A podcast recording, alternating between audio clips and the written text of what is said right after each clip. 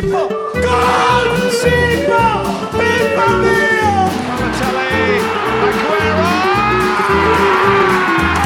Dennis Bergkamp neemt de bal aan. Dennis Bergkamp. Dennis Bergkamp. Dennis Bergkamp. Willkommen zur heutigen Folge. Ihr hört From the Stands, den LV11 Podcast.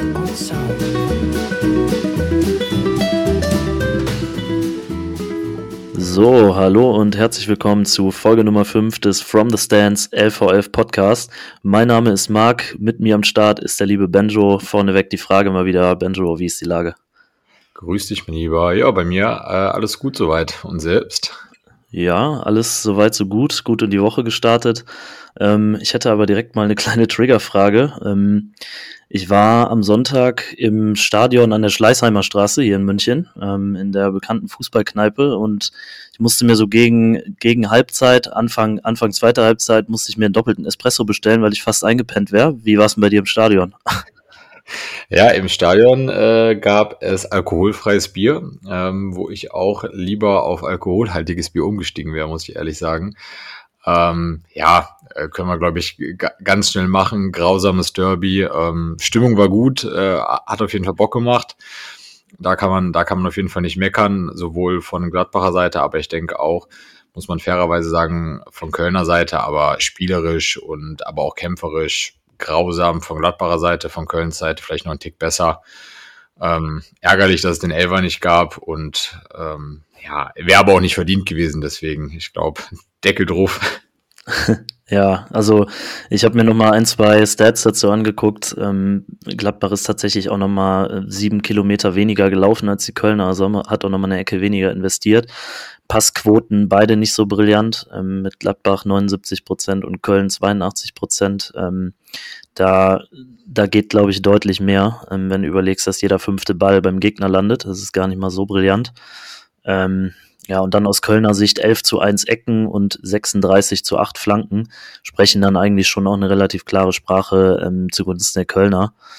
Ähm, aber sei es drum, beide Teams letztendlich ähm, warten, warten weiter auf den Sieg.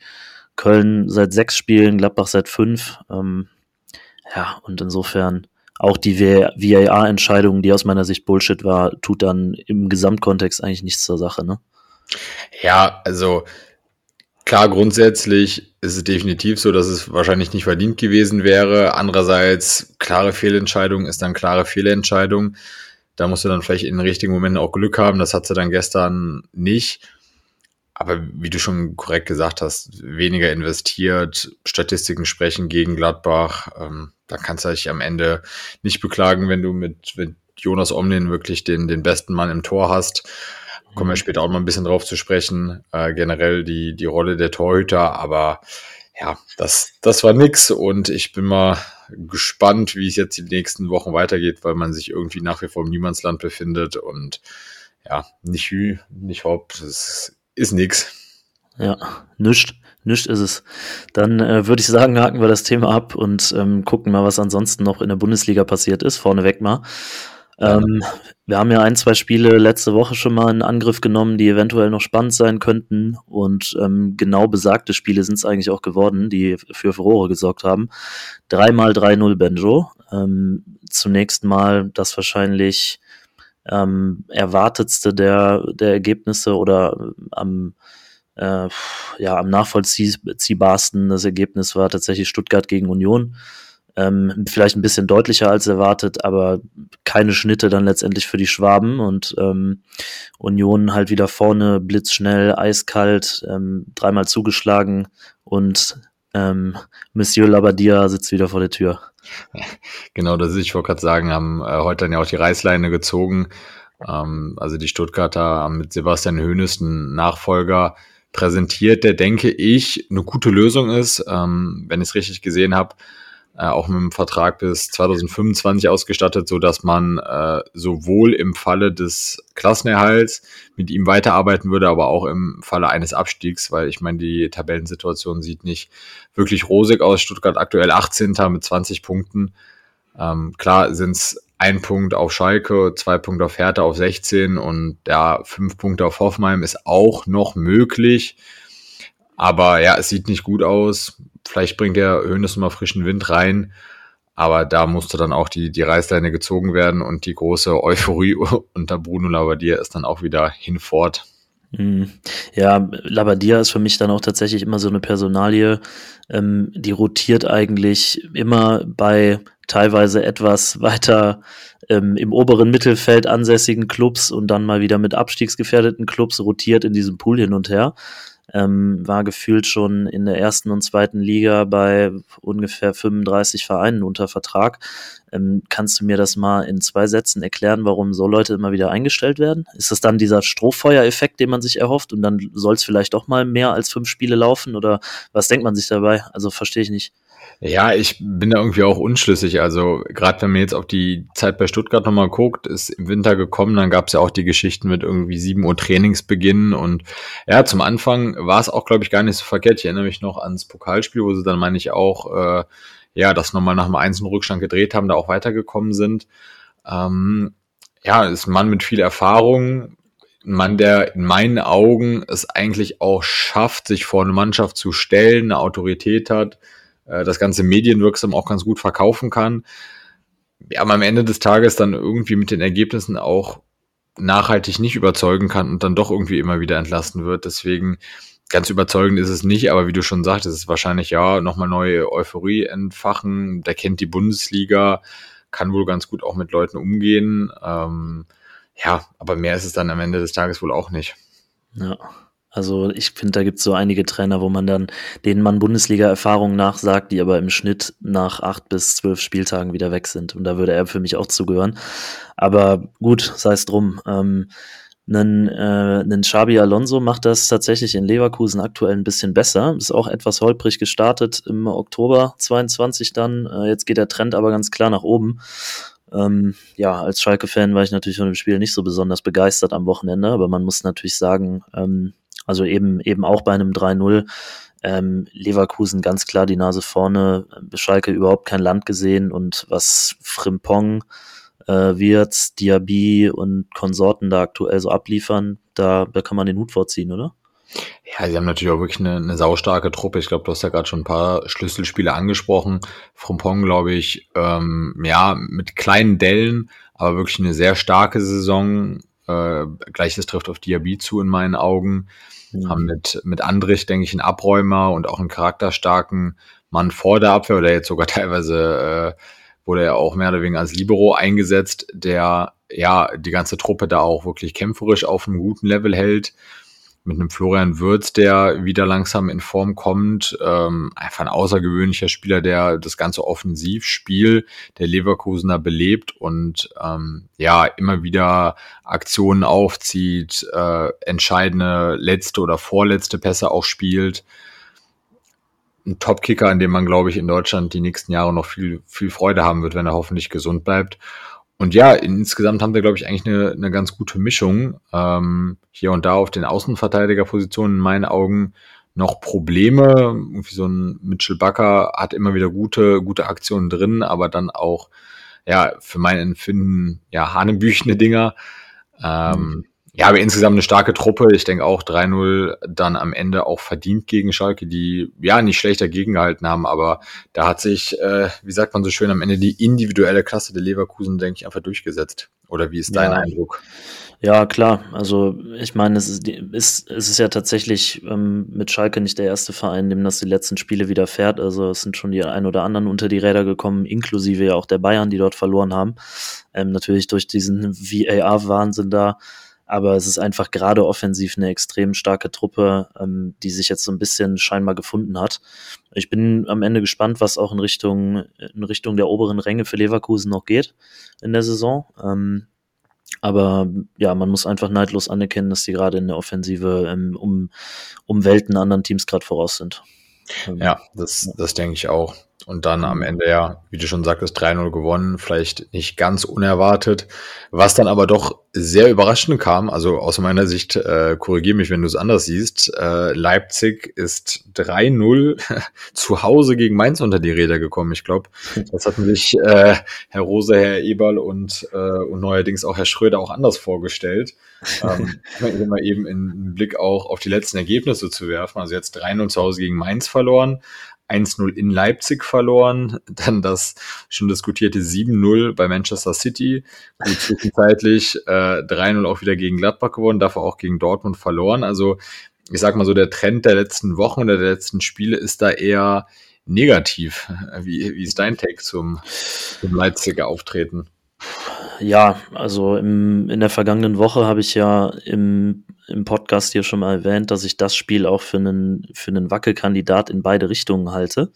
Ähm, mhm. Weil insbesondere die Leistung von Leipzig irgendwie gerade sehr, sehr tagesabhängig ist ähm, und auch sehr davon abhängig ist, wie ähm, einzelne individuell starke Spieler ähm, gerade Lust haben, habe ich das Gefühl.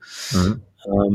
Ja, und insofern, ähm, auf der anderen Seite war es natürlich vielleicht auch ein bisschen positiver Ausreißer mit einem äh, Ludovic Ajorc, wenn ich ihn richtig ausspreche. Franzose ist er, glaube ich, ähm, der, der ein bockstarkes Spiel macht, ähm, das 2-0 brillant reinmacht, äh, unhaltbar macht. Und ähm, ja, Mainz hat letztendlich einfach super viel von dem gezeigt, was Leipzig ähm, hat vermissen lassen. Und ja, bleibt dann, bleibt dann eben die Frage, ähm, ob Rose die, das Team da gerade richtig erreicht, richtig einstellt. Ähm, mich stört das eigentlich nicht, wenn ähm, Eberl und Rose ein bisschen unter Druck geraten. Ich glaube, das siehst du ein bisschen ähnlich. Ähm, ja, und es, sie sind gerade tatsächlich dabei, sich ähm, so ein bisschen die, die oberen Ränge dazu verspielen, weil natürlich auch von Teams wie Leverkusen, äh, Freiburg ist sogar noch drüber gerade, ähm, der Druck halt enorm ist, ne? Ja, auf jeden Fall. Ähm, wo da, glaube ich, auch noch so ein bisschen vielleicht anknüpfend an, äh, an Leverkusen. Ich denke, Leipzig lebt auch oft, jetzt nicht nur von einem bekannten RB-Pressing, aber auch oftmals wirklich von den individuellen Leistungen der einzelnen Spieler. Wenn man sich da die erste Elf anguckt, ist das mit, äh, gerade in der Offensive jetzt mit äh, Schoboschlei, Forsberg, Werner und Silva immer noch stark besetzt. Ähm, kannst auch noch einen Dani Olmo bringen, der jetzt aus einer Verletzung kommt. Aber so ein äh, Christopher Nkunku ersetzt man halt auch nicht mal eben so. Und das Fehlen macht sich da in meinen Augen dann durchaus bemerkbar. Also ähm, nach der bärenstarken letzten Saison, dieses Jahr ja wirklich mit, mit einigen Verletzungen zu kämpfen, ähm, ist, glaube ich, auch aktuell wieder im, im Aufbautraining soll an die Mannschaft rangeführt werden. Aber wie mhm. gesagt, äh, aktuell noch, noch keine Option.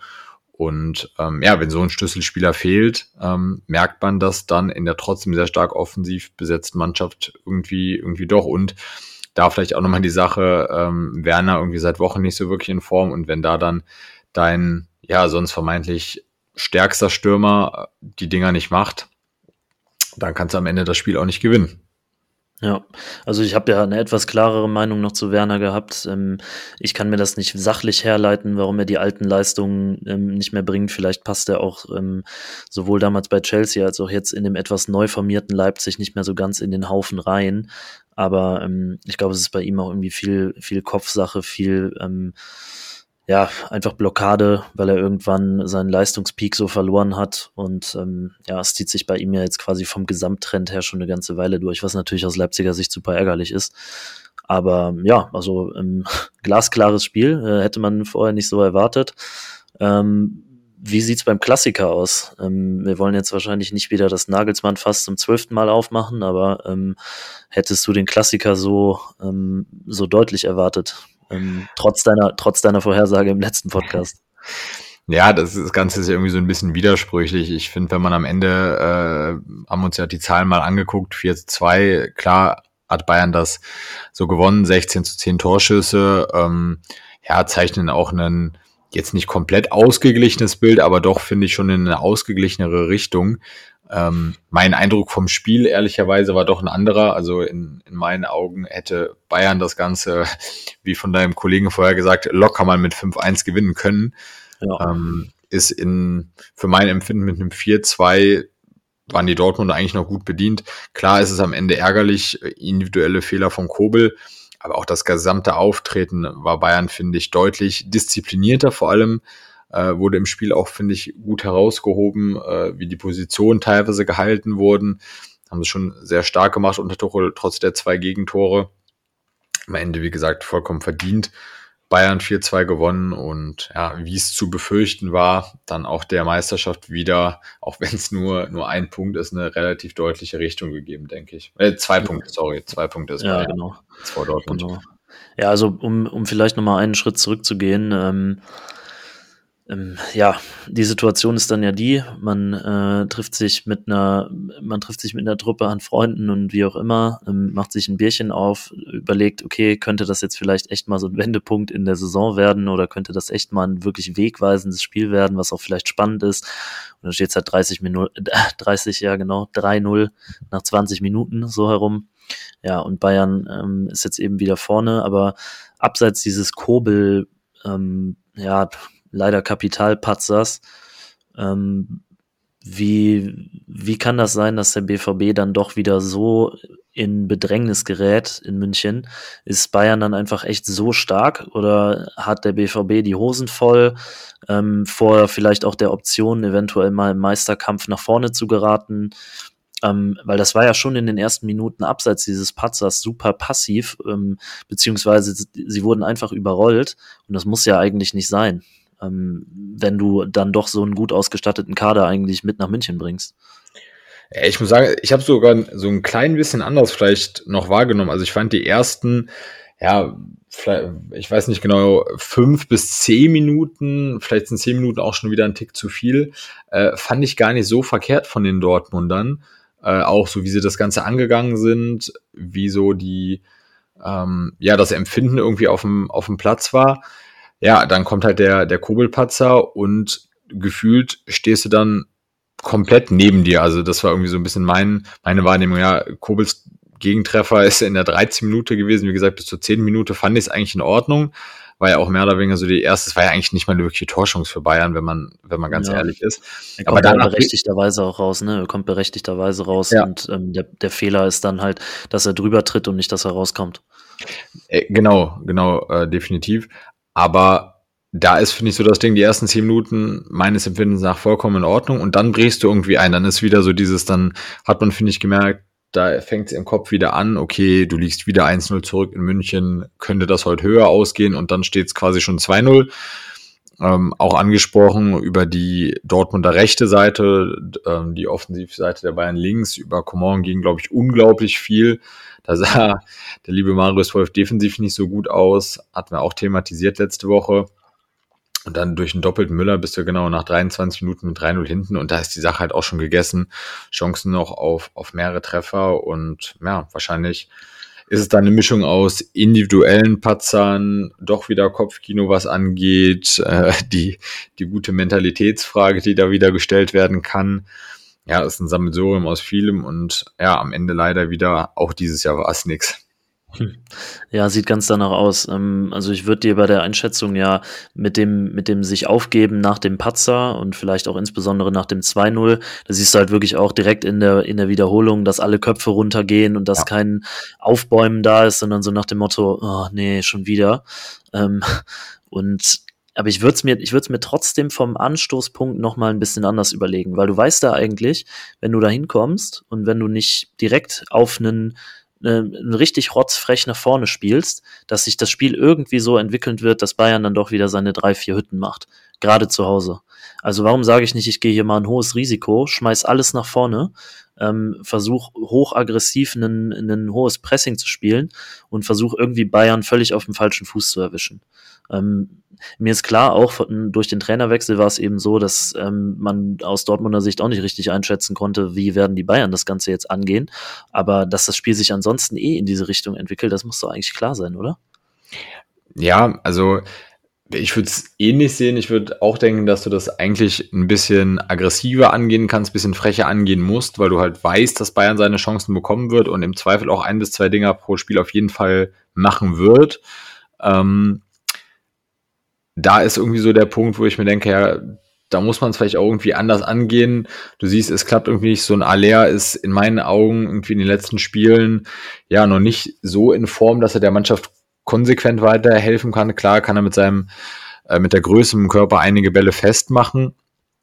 Aber für mich die Einwechslung dann von Malen und Mokoko haben schon immer Wind reingebracht, wo ja, ich dann voll. auch der Meinung bin, gut, vielleicht dann auch mal, wenn, auch wenn du dich damit nicht beliebt machst, nach einem 3-0 den Wechsel vielleicht schon mal nach 30, 40 Minuten zu ziehen, um da dann einfach nochmal frischen Wind reinzubekommen, weil die Saison, auch wenn sie bisher unter Nagelsmann war, jetzt unter Tuchel ist, hat gezeigt, Bayern ist durchaus anfällig. Ich meine, zwei Tore haben sie ja so oder so immer noch hinbekommen da dann einfach zu sagen, ja, wenn die vier Tore schießen können, können wir das eigentlich im Grunde genommen auch.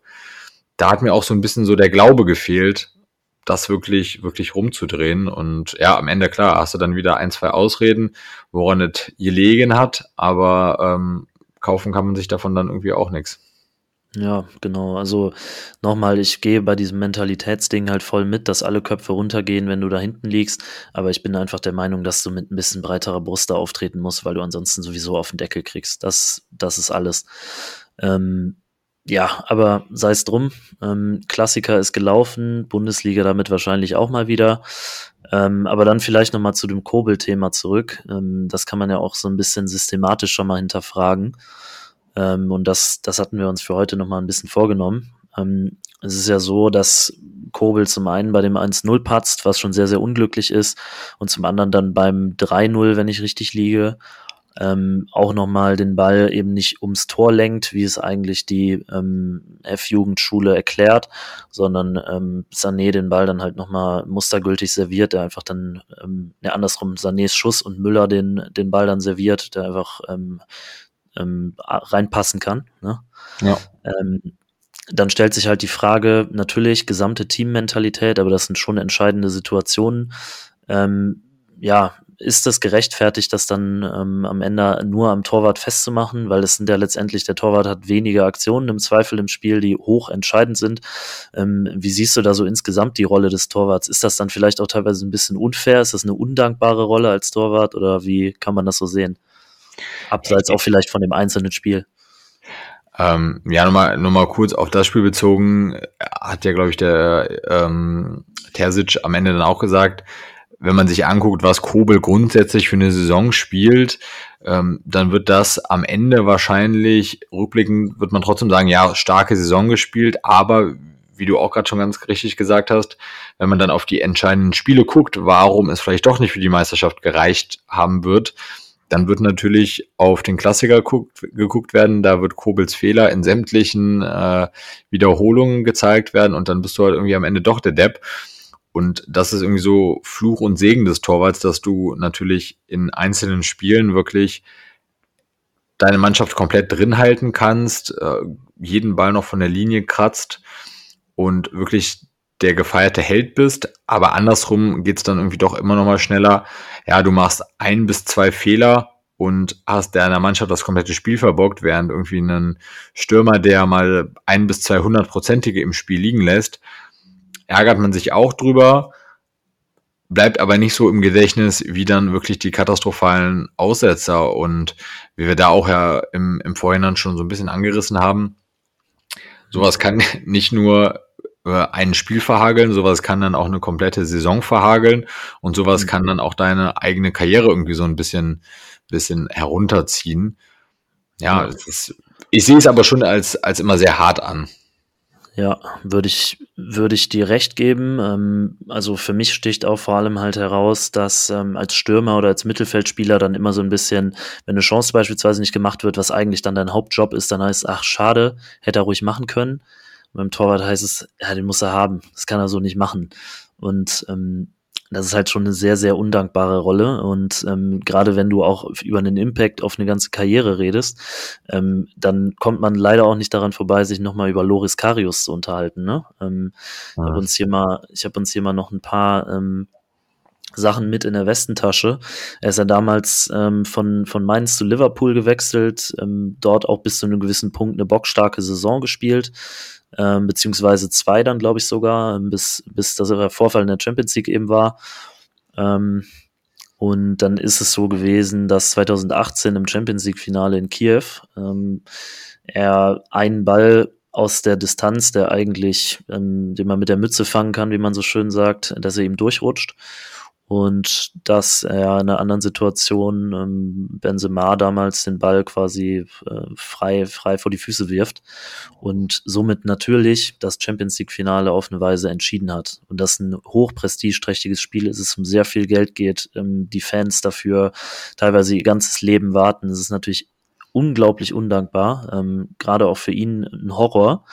Ähm, es gab auch noch, vielleicht kannst du da noch mal was zu sagen, es gab auch noch das Thema mit Sergio Ramos und, ähm, äh, und seiner Verletzung, die im Raum stand. Ja, aber am Ende ähm, so viel, so viel ist danach nicht mehr draus geworden. Ne? Er hat ähm, danach, äh, danach ist er zu Besiktas gegangen.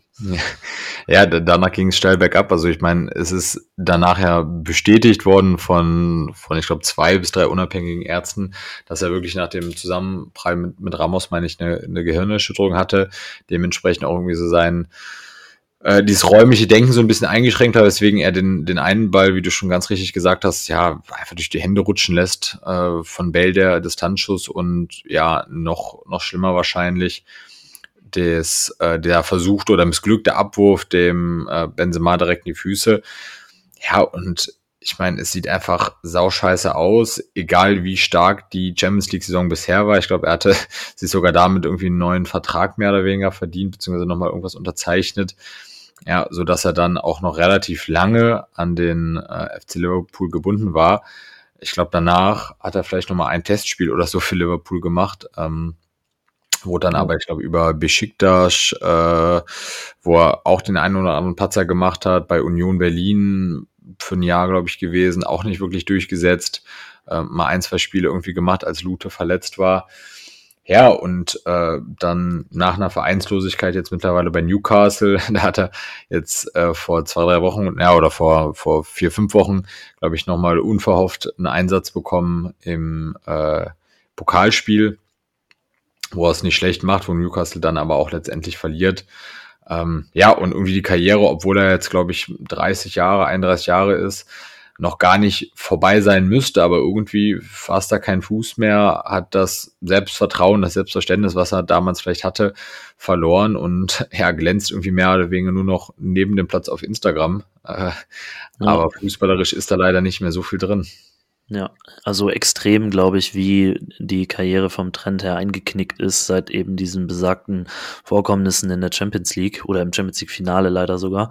Ähm, und da muss man einfach sagen, dass Torhüter da nicht unbedingt gesegnet sind. Ne? Also du machst vielleicht ein, in einem Spiel kapitale Fehler und kann, kommst dann ähm, selber nicht mehr in die Sicherheit rein, die du brauchst. Ähm, du hast vielleicht auch ein paar Spiele, wo du hintereinander patzt und wirst dann schon angezählt im Verein. Und ähm, viele Torhüter, bei vielen Torhütern ist es ja auch so, wenn sie sich beispielsweise verletzen, ähm, dass sie eigentlich äh, trotz einer Top-Veranlagung, ähm, Top-Leistung vorher, ähm, das einfach zum falschen Zeitpunkt ähm, mit sich rumtragen und dann ähm, niemals, niemals mehr sichtbar werden äh, oder generell hinter Torhütern festhängen die einfach den Ticken besser sind und ihnen dann in dem besagten, in dem einzelnen Verein gar nicht erlauben, jemals die Eins zu sein. Das sind ja schon eine Menge Pakete, die du als Torhüter da eigentlich mit rumträgst und ein sehr, sehr hohes Risiko auf dieser einzelnen Position. Ne? Du kannst ja auch nicht ausweichen. Also du kannst ja nicht sagen, okay, ich lass mich vom rechten Verteidiger zu einem variablen rechten Flügel umschulen, sondern wenn du Torwart bist, dann bist du Torwart. Und wenn du spielst, dann spielst du und wenn du nicht spielst, dann spielt halt jemand anders vor dir und das wird sich auch nicht schnell ändern, ne? Ja, absolut. Und da ist dann auch wirklich das, die Sache zur richtigen Zeit am richtigen Ort. Ich glaube, das trifft halt wirklich auf, auf alle Positionen zu. Du hast deine, deine ersten elf bis 13 Mann ja in der Regel in der Mannschaft und klar kannst du damit irgendwie rein und raus rotieren oder mit einer Verletzung dann mal ähm, ja, dich auch festspielen, aber auf der Torhüter-Position ist es dann wirklich so, dass das im Grunde genommen oft gesetzt ist und ähm, ja, wenn mich nicht alles täuscht, hat auch ein gewisser Manuel Neuer ähm, das Ganze besonders geprägt. Also auf der einen Seite ist er, wenn ich, wenn ich mich recht erinnere, 2010 nach der Verletzung von René Adler dann doch irgendwie in, ins Tor der Nationalmannschaft gerutscht und hat es dann, muss man fairerweise dazu auch sagen, wirklich über Jahre lang, jetzt mittlerweile Jahrzehnte lang, auf so einem hohen Niveau abgeliefert, dass er auch trotz Verletzungen immer wieder zurückgekommen ist. Äh, zum, zum Leidtragen eines Marc-André Testegen beispielsweise. Mhm. Aber ähm, ja, der Torwart hat da doch immer noch so eine Sonderstellung und ähm, trifft wohl nochmal mehr zu, dass man da zur richtigen Zeit am richtigen Ort sein muss und auch wirklich darunter leidet, wenn man vielleicht wirklich nochmal den, den Konkurrenten vor sich hat, der das einfach so gut macht, dass du dann vielleicht auch teilweise anerkennen musst, okay, der gibt der Mannschaft so eine Sicherheit, der ähm, macht das fußballerisch gut, der hält wirklich die, die Unhaltbaren teilweise auch, dass du da dann einfach ähm, ja, dich, dich hinten anstellen musst. Ja, ist richtig. Ähm, und da haben wir ja auch noch mal so ein bisschen die Lupe in andere Richtungen ausgepackt, weil ähm, gerade ist für uns natürlich das Thema Marc-André Testegen relativ präsent. Wir haben zuletzt auch über den DFB generell gesprochen, aber er ist da tatsächlich ja nicht der einzige Top-Torhüter in Anführungszeichen, der hinter einer anderen größeren, vermeintlich größeren Personalie festhing. Ne? Ähm, wenn wir uns das mal ansehen, wir haben zum Beispiel in der spanischen Nationalmannschaft ähm, über, über weite Strecken Ika Casillas zwischen den Pfosten gesehen und ähm, trotz teils hervorragender Leistungen, unter anderem bei Liverpool, ähm, hatten Pepe Reina eben dort ähm, selten Land gesehen in dem, in dem Setting.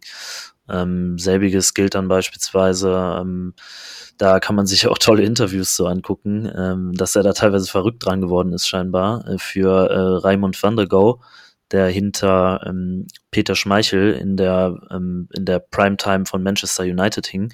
Ähm, und Schmeichel war einfach unangefochten und äh, trotz, trotz super Leistungen, super Veranlagung hat äh, Van der Go halt eben eine Handvoll Spiele gemacht in sehr, sehr vielen Jahren. Ähm, genau, dann ähm, kann man das auch noch sagen über Leute, die hinter Peter Cech waren, Carlo Codicini, ähm, Fabianski zum Beispiel, ähm, hing hinter Wojciech Szczesny fest.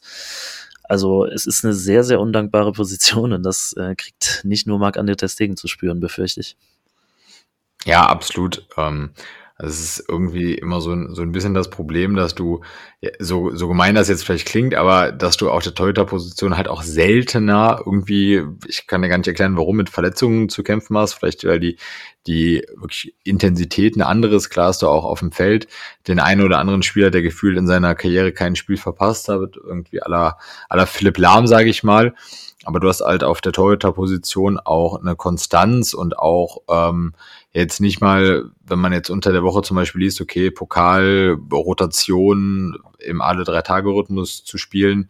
Sowas passiert ja auf der Torhüter-Position nicht, es sei denn, man hat irgendwie vorher wirklich klar festgelegt, dass man irgendwie seinen Pokaltorhüter hat. Äh, ich meine, da kommen wir auch vielleicht mal auf Marc-André Testegen zu sprechen.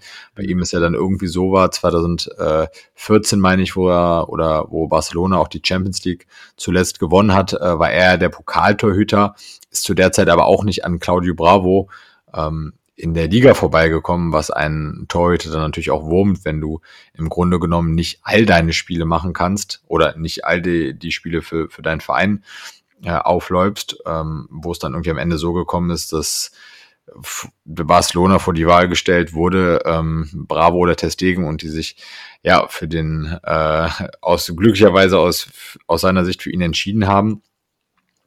Aber äh, worauf ich eigentlich hinaus wollte, diese Regelungen gibt es manchmal, den Pokaltöter einzusetzen, aber im Grunde genommen ähm, kaum Verletzungen auf der Position. Ähm, wie gesagt, deutlich weniger als im Feld und äh, da bist du dann einfach auch irgendwie festgespielt. Ja. Ja, ist richtig. Also ich glaube, aus den aktuellen Geschehnissen kann man jetzt sicherlich nicht folgern, dass ähm, Kobel da irgendwie angezählt ist wegen dieser Aktion. Ich meine, Terzic hat es schon nach dem Spiel gesagt, du hast es eben erwähnt, dass äh, er eine hervorragende Saison gespielt hat und dass jetzt da quasi nichts ähm, nichts äh, Bahnbrechendes passieren wird. Aber dennoch ähm, einfach irgendwo faszinierend und auch ein bisschen erdrückend, wie diese Position teilweise Leute äh, echt einschnüren kann und wie, wie problematisch das Ganze ähm, bei, bei Zeiten sein kann halt, ne? Ja, äh, absolut. Und äh, ja, denke ich auch ein, ein richtiges Schlusswort dafür. Und auch dann auch wieder schön zu sehen, dass in dem, in dem schnelllebigen Geschäft gesagt wird, gut, äh, auch ein Gregor Kobel kann ja ein, zwei Mal über den Ball sammeln äh, und wird jetzt trotzdem da nicht irgendwie an seinem Status gerüttelt.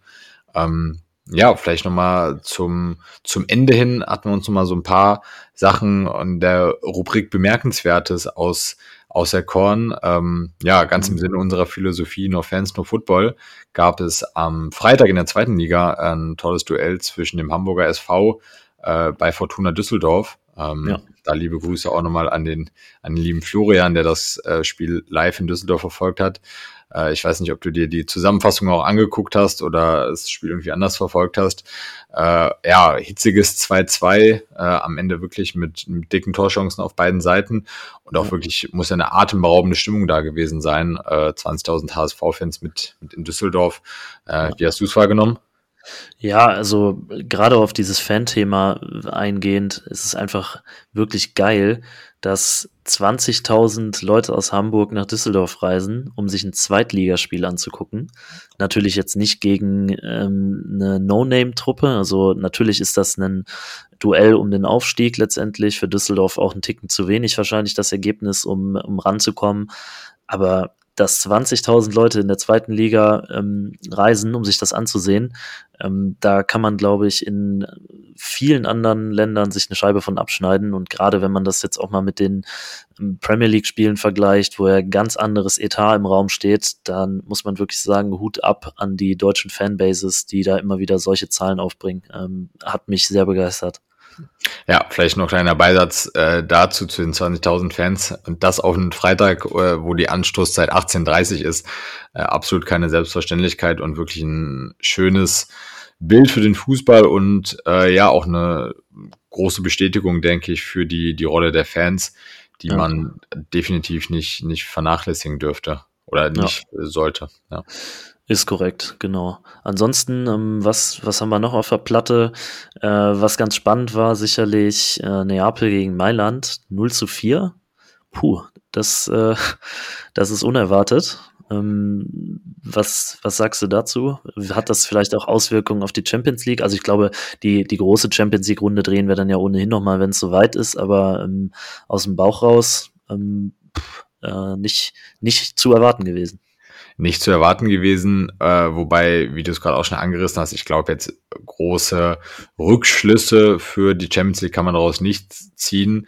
Ähm, ja, aus der Zusammenfassung, ich habe das Spiel jetzt keine 90 Minuten live gesehen, aber äh, beste Torschütze de, der Napoletaner, Victor Osimhen, hat gefehlt. Ähm, hier der Ersatz der Sohn vom großen Diego Simeone hat auch, äh, ich glaube, ein, zwei dicke Dinger liegen gelassen, wo das Spiel dann auch eine andere Richtung gehen kann. Insgesamt äh, tolle Tore von, von Mailand, vorneweg Rafael Leao hat es da wirklich stark gemacht äh, mit zwei, zwei Buden, wobei das Ergebnis wahrscheinlich am Ende des Tages ähm, ja vielleicht auch ein Törchen zu hoch war. Klassische Ausrutscher und ich glaube, in der Champions League werden die Karten nochmal ganz neu gemischt. Ja, durchaus. Also da werden wir ja nochmal eine separate Schleife zu drehen. Ich glaube, da kann man jetzt noch nicht so viele Schlüsse draus ziehen. Ergebnistechnisch aber tatsächlich trotzdem ähm, aufregend, was da ja. passiert ist. Ähm, weniger aufregend für mich, ähm, dass City ein bisschen Liverpool an die Wand gespielt hat. Siehst du das anders? Nee, ist irgendwie diese Saison jetzt keine große Überraschung gewesen, trotz 1-0 Führung von Liverpool durch, durch Mo Salah war es, glaube ich, äh, am Ende ein starker Auftritt der Citizens irgendwie vorneweg. Äh, Jack Grealish hat da, glaube ich, eine, eine starke Partie gemacht und ähm, ja, 4-1 dominiert. Nochmal klar aufgezeigt, wer da wirklich aktuell in, in England die Hosen anhat. Umso mehr freut es mich natürlich, dass Arsenal trotzdem auch ein Dreier einfahren konnte. Ähm, auch schon mal angerissen. Ich würde es ihnen wirklich sehr gönnen, da wieder mal einen Titel einzufahren. Ähm, solide Leistung gegen Leeds United und äh, ja, den Abstand auf City immer noch gewahrt. Ja, wäre den Fans auf jeden Fall sehr, sehr zu wünschen, ähm, dass es dann auch mal wieder einen Londoner Titel gibt. Ähm, der Londoner Titel, ähm, um da auch nochmal überzuleiten, ist aber gerade in Chelsea nicht unbedingt in Sicht, ne? Äh, du, was, was sagst du denn dazu den jüngsten Geschehnissen? Ja, im Grunde genommen kann man das Ganze, finde ich, nicht mehr so ernst nehmen. Also man hat ja, glaube ich, auch für die zweithöchste Summe, die jemals für einen Trainer gezahlt wurde, ähm, Graham Potter geholt, ähm, der jetzt ja nach wirklich nicht überzeugenden Auftritten, ausbleibenden Resultaten auch wieder entlassen wurde. Ähm, finanziell gesehen, wie gesagt, in komplett anderen Sphären unterwegs, was die Wintertransfers anging. Ähm, jetzt Nagelsmann im Gespräch, da ist dann auch die Sache gut, der wird es auch hier nicht für einen Appel und ein Ei machen. Ähm, der wird dann wohl auch nochmal eine ordentliche Stange Geld an Ablösesumme immer noch aus München äh, kosten, was mich persönlich auch schon wieder ärgern würde. Ähm, ja, was mich aber was mich aber auch amüsiert, also es ist ja fast schon wieder ironisch, ne? Weil Bayern macht halt wieder den kompletten Alleingang und nur weil Chelseas Management zu dumm ist, sich mal ähm, saubere Entscheidungen äh, auszudenken, beziehungsweise nicht so, so ad hoc-mäßig zu handeln, ähm, zieht man sich jetzt Nagelsmann ran, hat Tuchel selber verloren und ähm, eigentlich hat, hat Bayern dann ja aus der Perspektive gesehen vielleicht sogar das Karussell richtig rumgedreht, wenn sie jetzt für Nagelsmann sogar nicht diesen Haufen Geld zahlen müssen. Ja, wenn sie da jetzt auch noch. Kann so rum passieren halt, ne? Ja, ich befürchte auch, dann, dann werden sie da nochmal einen größeren Teil Ablösesumme bekommen, dann steht das Ganze finanziell gar nicht mehr wieder so schlecht da. Ähm, ich glaube, es war einfach eine unglaublich dumme Entscheidung, äh, Tuchel damals zu feuern. Ja. Hat sich jetzt in meinen Augen auch nochmal bestätigt. Äh, wie du sagst, das Trainerkarussell hat sich jetzt weitergedreht. Äh, Tuchel ist an der Siebener Straße. Ja, ich denke auch, äh, egal wer da jetzt kommt, äh, in den Verein wird erstmal keine Ruhe einkehren und mit den neuen Eigentümern, ähm, ja, ist es klar, Geld ist da, aber ist vielleicht auch eine schöne Bestätigung, Geld ist dann doch nicht alles im Fußball. Ja, Geld ist da, Hirn ist scheinbar wenig da. Ähm, ich glaube, auch da wird es spannend bleiben, was so die nächsten Wochen noch passiert. Äh, den Titel werden sie auf jeden Fall nicht holen. Und ähm, ja, die, um die, um die Causa Nagelsmann da jetzt mal zuzumachen, ähm, es wäre ihm natürlich zu wünschen, dass er da unterkommt. Aber gleichermaßen wäre es natürlich ein bisschen makaber, wenn die Bayern da wieder so fein rauskommen, ne? Ja, da, da wollen wir mal hoffen, da, dass es nicht so kommt. Aber ähm, ja, es bleibt auf jeden Fall spannend. Wir, wir bleiben da dran, würde ich sagen. Und ähm, genau. ja, ich denke, dann haben wir doch auch hier eine, eine ganz runde Sache wieder hinbekommen. Also von meiner Seite aus wäre es das auf jeden Fall. Ähm, hat mal wieder große Freude bereitet. Und äh, ja, ich würde sagen, dann äh, wünsche ich erstmal schon mal vorweg äh, schöne Ostertage. Und ähm, ja, oder ist von deiner Seite noch was offen?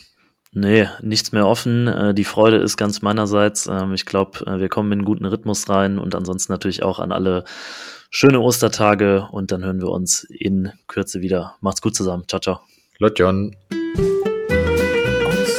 Freunde, vielen Dank fürs Zuhören und bis zum nächsten Mal bei From the Stands, dem LV11 Podcast.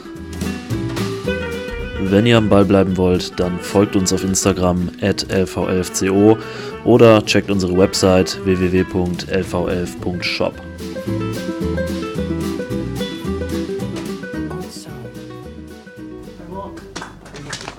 Ich habe fertig.